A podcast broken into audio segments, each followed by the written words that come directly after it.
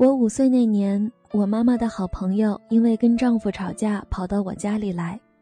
她人是穿戴整齐，看不出离家出走的狼狈相，端然坐在我家的客厅里，也只是跟我妈抱怨丈夫的不负责任、婆婆的刁难，言语间都是副要随时准备回家去大干一场的架势，似乎来我家就是为了卷土重来、东山再起，等着婆家人赔礼道歉的。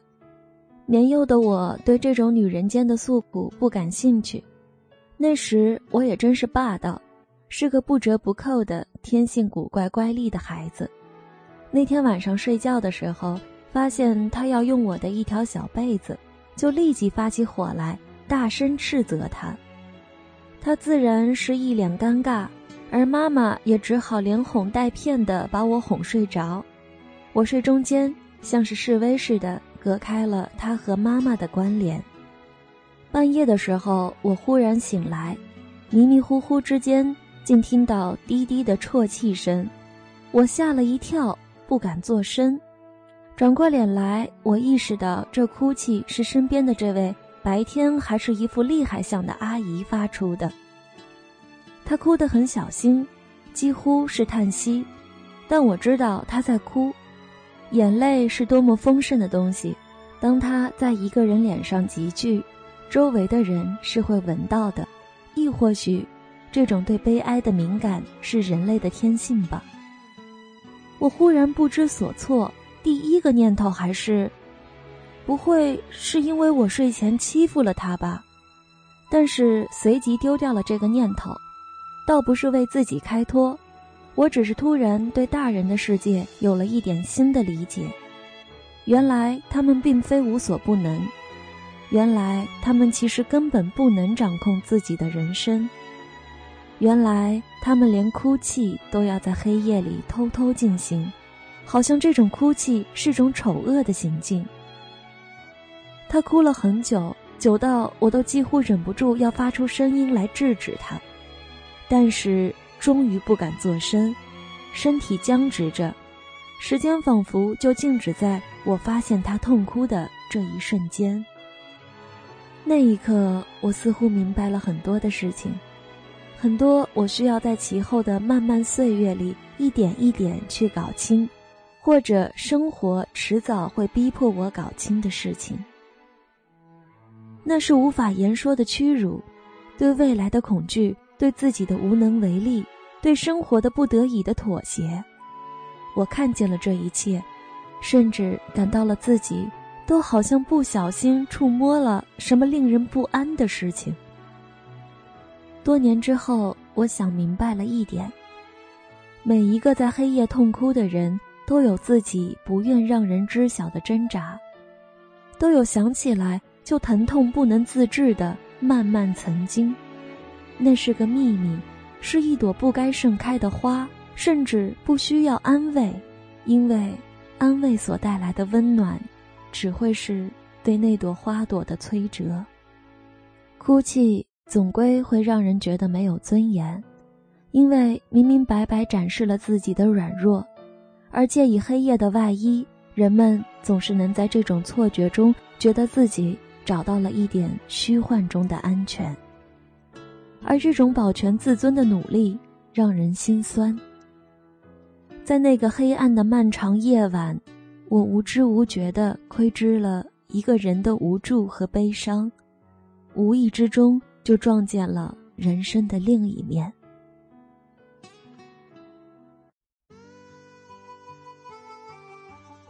柴静采访台湾老兵高秉涵时问他。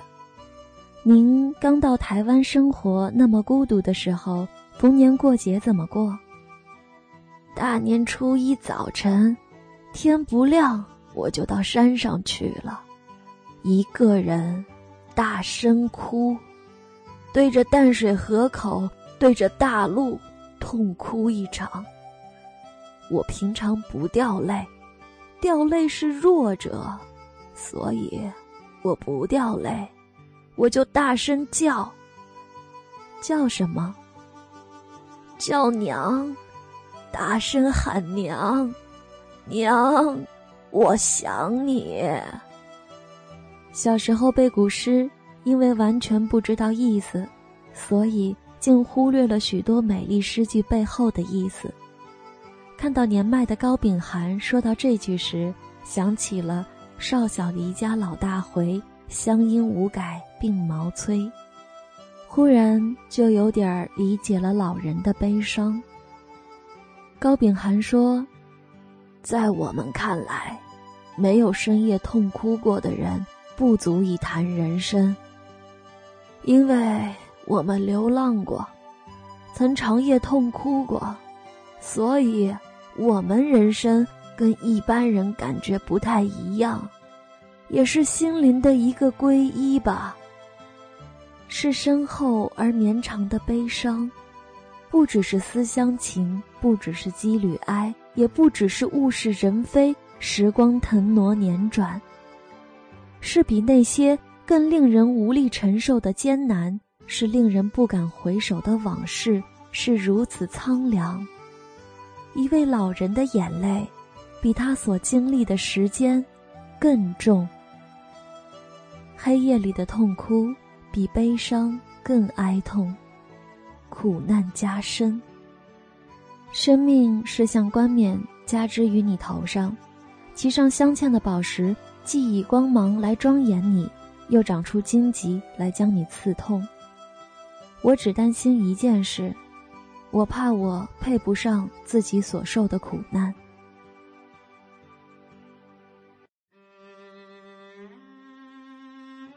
人们常说，生日那天是不能哭的。会影响一年的运气，而我也许是从十二岁那年养成的习惯，每一年生日的时候都非常难过，然后在黑夜里偷偷的哭。我练就了非常好的哭泣方式，真的可以做到悄然无声。先屏住呼吸，如果要抽泣的话，就快速将它转化为叹气。时间久了，这声叹息。也会渐渐变得微不可闻，于是就真的无声无息了。这个换气的过程其实并不轻松，常常会在胸口憋一口气，碗内疼痛。但我常常像是欣赏自己的窘态那样，冷静地感到眼泪正在快速溢满双眼，然后扑簌簌地掉下来。我用扑簌簌，是因为眼泪已经在眼里。结成很大的一滴，甚至可以在它掉落的瞬间寻找到它的轨迹。当然，我看不到那轨迹，因为我哭泣的时候总是在黑暗中，是非常非常深重的悲哀。当一个人在黑夜里哭泣的时候，他会觉得整个世界只剩下了自己。有一次和朋友聊起自己初中和高中那会儿总是一个人在被窝里悄声的哭的事情，朋友立即兴高采烈地说：“我也是，我也是。”接着我们还欢乐地交换了如何无声哭泣的经验，两个人像是在谈起一件一起做过的喜滋滋的往事。但我并不是否定自己的过去。我不否定那个在黑夜里哭泣着的，因此显出了孱弱而愚蠢的自己，因为我知道那时让我哭泣的事情，在当时必然要引我哭泣。其实也并不一定像人们想的那样，所谓悲伤，所谓哭泣，不过是因年少无知而矫情。我想，痛苦是难以夺量的。也不应该被比较。正在心怀痛苦的人都有他们自己的隐秘的故事，这个故事比别人看到的更深邃、更永久，甚至比他们自己感受到的悲伤更丰盈，也更浓厚。某些伤感的情绪可能只是我们自己的错觉，但是不管怎样，人生总是件艰难的事情。如若在太阳下只能保持淡定与从容，那么，在漆黑的无人处，总可以让自己休息一下吧。越往后活，就越会明白，人生就是一个不停面对不堪的过程。别人的不堪，世事的不堪，自己的不堪。会知道人生根本没有愿意和不愿意之分，只有接受和忍受的区别，只有在阳光下的微笑和在黑夜里哭泣的区别。我们都无能为力，而有时候我们能做的只是沉默，沉默的等这一阵过去，相信这一夜的痛哭之后还有新的早晨。谁都心酸过，哪个没有？